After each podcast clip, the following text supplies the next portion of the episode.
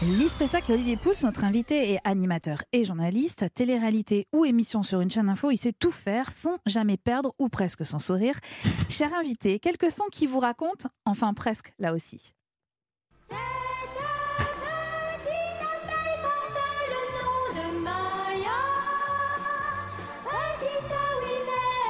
Aigle Maya Alors Beaugrand, pour commencer, c'est très simple, ça s'écrit comme les adjectifs. Et croyez-moi, c'est pas facile à porter tous les jours. hein. Non, non, on voit bien que c'est pas vous qui vous faisiez appeler moche petit quand vous étiez à l'école.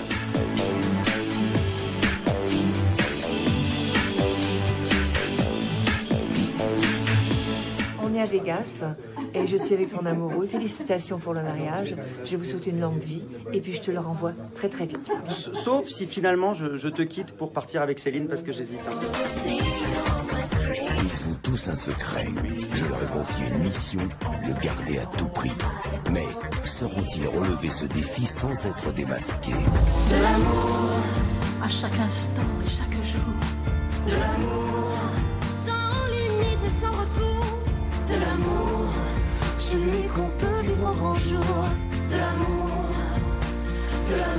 Mais oui, de l'amour. Bonjour Christophe Beaugrand. Bonjour à tous, bonjour, charmante et baroque. Mais ça commence très très bien. Merci d'être avec nous ce matin, Christophe Beaugrand. Nous Merci sommes de ravis vraiment. de vous accueillir. Christophe, ce soir, vous présenterez avec Denis Brognard et Eris Mittener la finale de la saison 4 de Ninja Warrior sur TF1. Ouais. C'est dès 21h. Et demain matin, vous serez en direct sur LCI pour Ça va faire du bruit, de 10h à midi, 2 heures d'infos, de débat. C'est le samedi et le dimanche jusqu'au 25 août. Exactement, ouais. On va évoquer votre actualité, bien évidemment, mais auparavant, quels sons vous venez d'entendre dans vos petites oreilles Alors, euh, je, je viens d'entendre l'un de mes premiers passages télé dans une émission de Jacques Martin. Oui. C'était un concours d'animateur télé. Sous vos applaudissements. Sous vos applaudissements. C'était le nom de l'émission. Hein. Je dis pas euh, sous vos applaudissements à Christophe Oui, parce que sinon ça ne marche pas parce que personne voilà. n'applaudit. hein. Vous avez remarqué que vous n'avez aucune autorité sur ce, sur ce studio. hein. C'était en C'est- 1997. Exactement. Ouais. j'avais euh, bah, 20 ans. Ouais. euh, et Un costume trop grand. Un costume. À l'époque, euh, on s'habillait peut-être un peu plus comme ça. Non, je crois que j'étais déjà ringard à l'époque. dans C'est une catastrophe.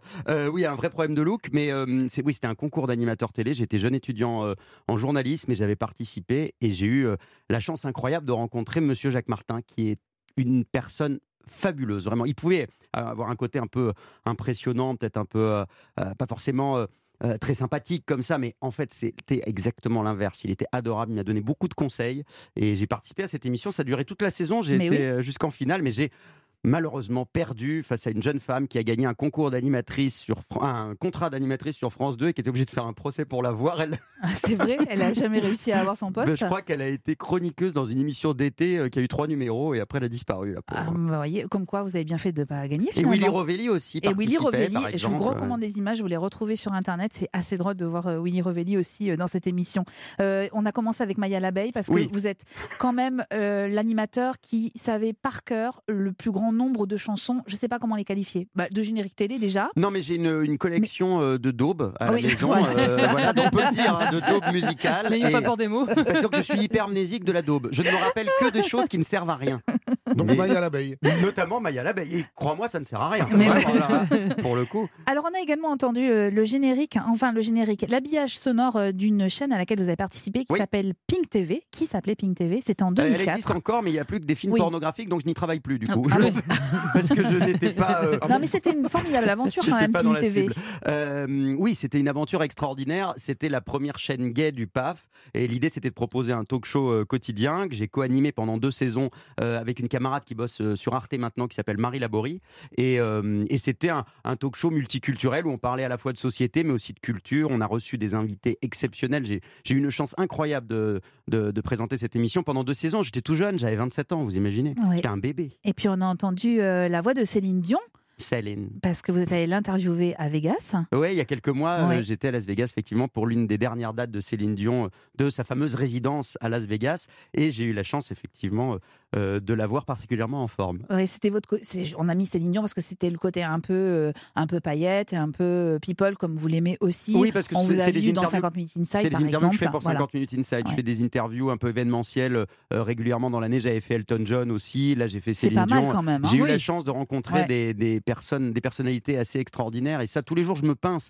Je me dis quand même que j'ai la chance de faire un métier que je rêvais de faire quand j'étais gamin, qu'en plus je suis payé pour ça, euh, et, et que je rencontre des, des gens extraordinaires. Et j'ai la chance d'être là aujourd'hui avec vous. Surtout donc, que- c'est surtout c'est ça, pour vous dire à quel pour point. ça. Non, Parce que Magnifique. Céline Dion à Oui. côté d'Olivier Pouls, Oui, c'est c'est ça. c'est du pipi de chat.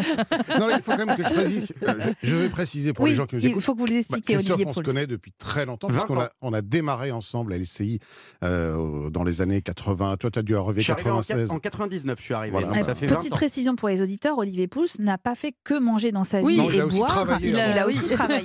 Ça, Oui, avant. Mais alors, excusez-moi, mais moi qui travaillais avec lui, il mangeait déjà beaucoup sur son lieu de Mais il travail. a réussi à en faire son métier, Ah, ça c'est fort. Non, mais il était Moi ré- aussi, je me pince tous les matins. C'était génial. Il était rédacteur en chef le matin, très tôt le matin, et il arrivait tout le temps avec des saucissons, du vin, etc. On travaillait pas, on mangeait. À chaque fois, c'était formidable. C'est un peu pareil. Ah, à LCI, il y avait du gras de saucisson sur les ordinateurs, mais c'était super. On va reparler de LCI euh, où euh, vous officiez depuis euh, Oui. quelques, déjà quelques années. On a entendu également le générique de Secret Story, une des émissions que vous avez animées pour euh, TF1 et NT1.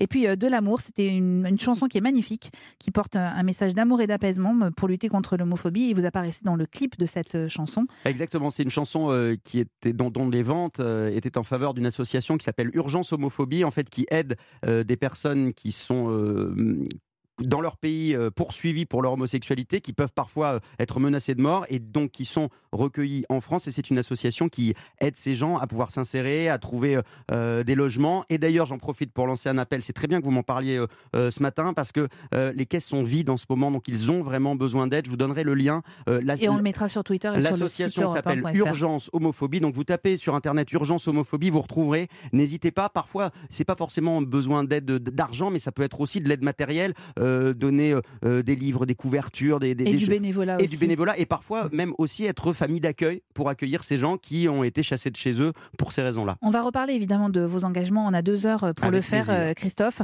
Euh, nous avons jusqu'à 11 heures pour évoquer votre parcours et revenir sur votre actualité. Et comme parfois le monde de l'audiovisuel ressemble à un western, je vous propose d'écouter MC Solar qui chante Nouveau Western sur Europe 1.